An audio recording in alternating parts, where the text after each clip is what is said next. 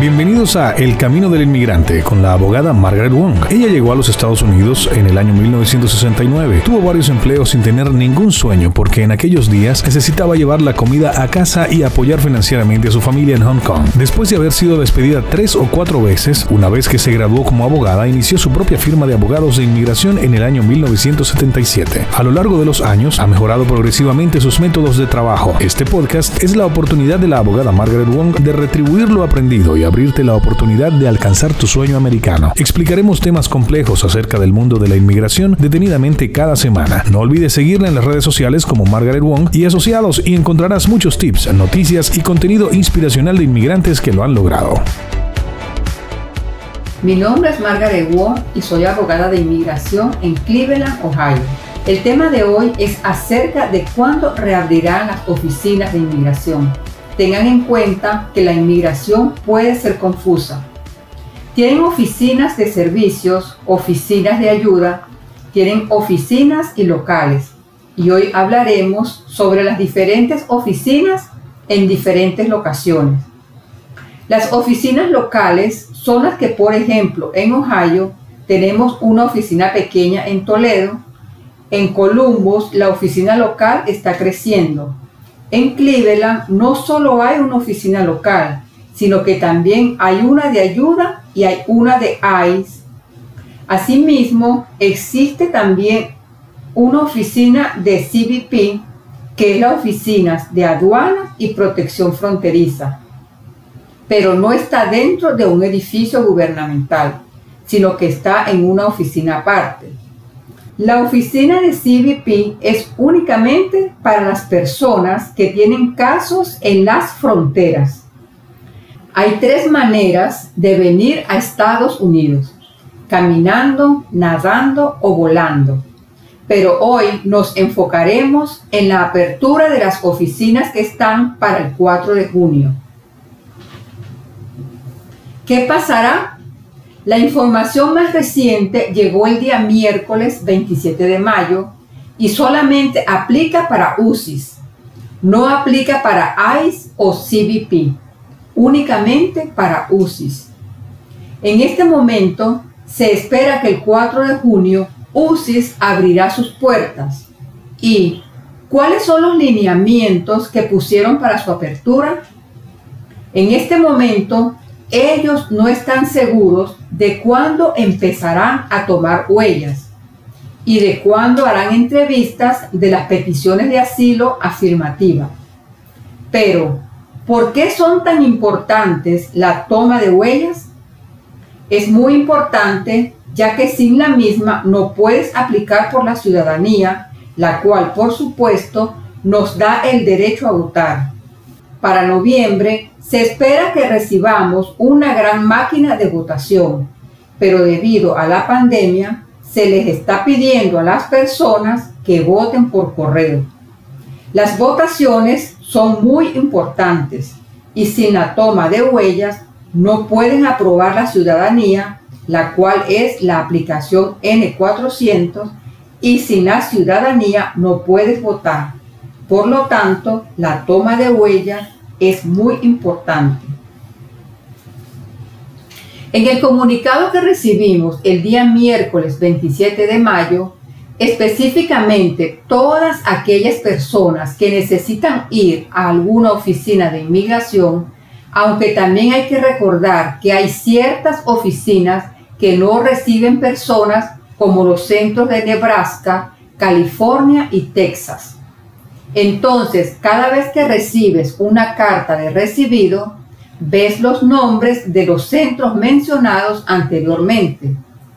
Estamos hablando de los centros de UCIS que sí reciben a personas. Y para estos centros, el comunicado dice que no permitirá el ingreso de alguien que presente algún síntoma del COVID-19. Tampoco se le permitirá el ingreso a las personas que hayan tenido algún tipo de contacto con alguien que fue diagnosticado con el COVID-19 dentro de los últimos 14 días.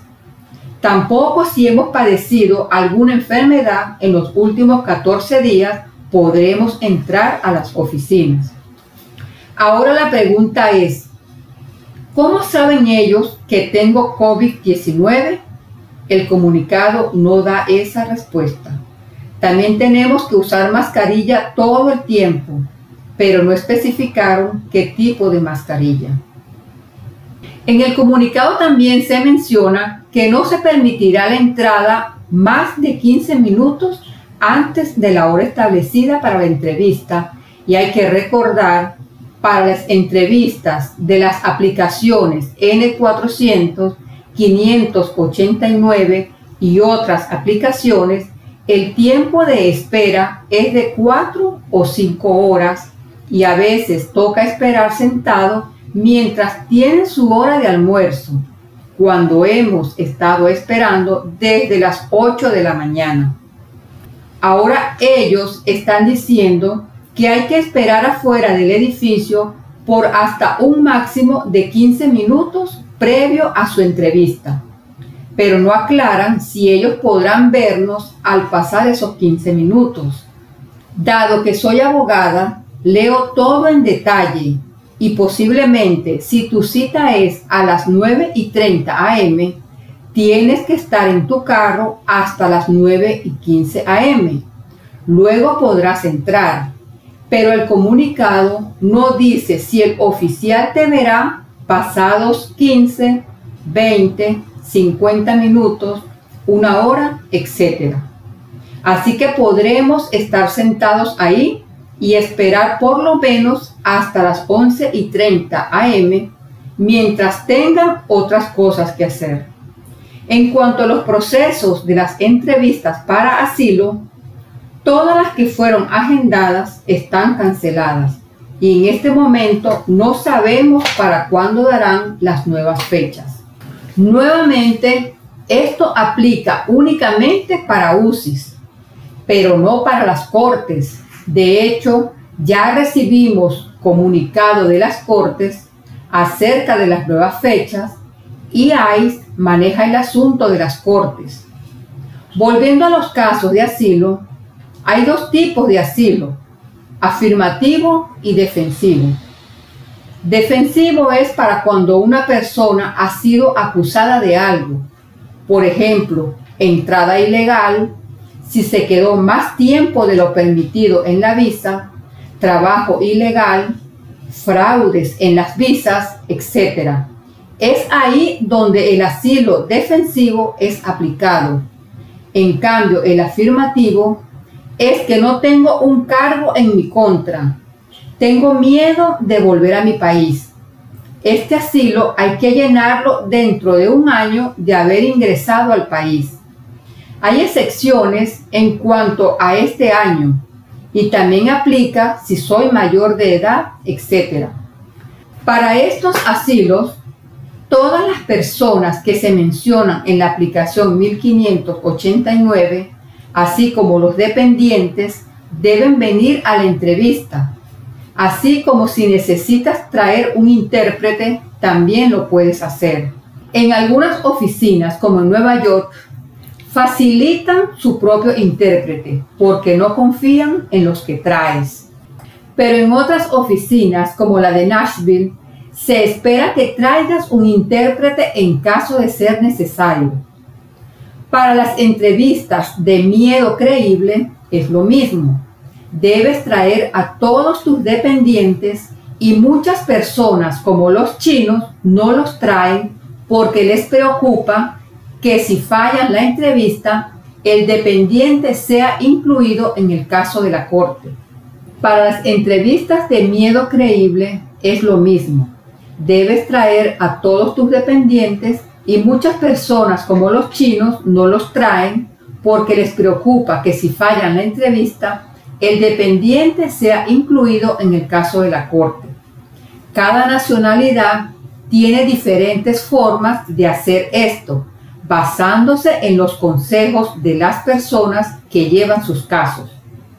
En otras oportunidades hablaré más sobre este tema, ya que tengo más de 40 años haciendo esto y en cada década las personas cambian.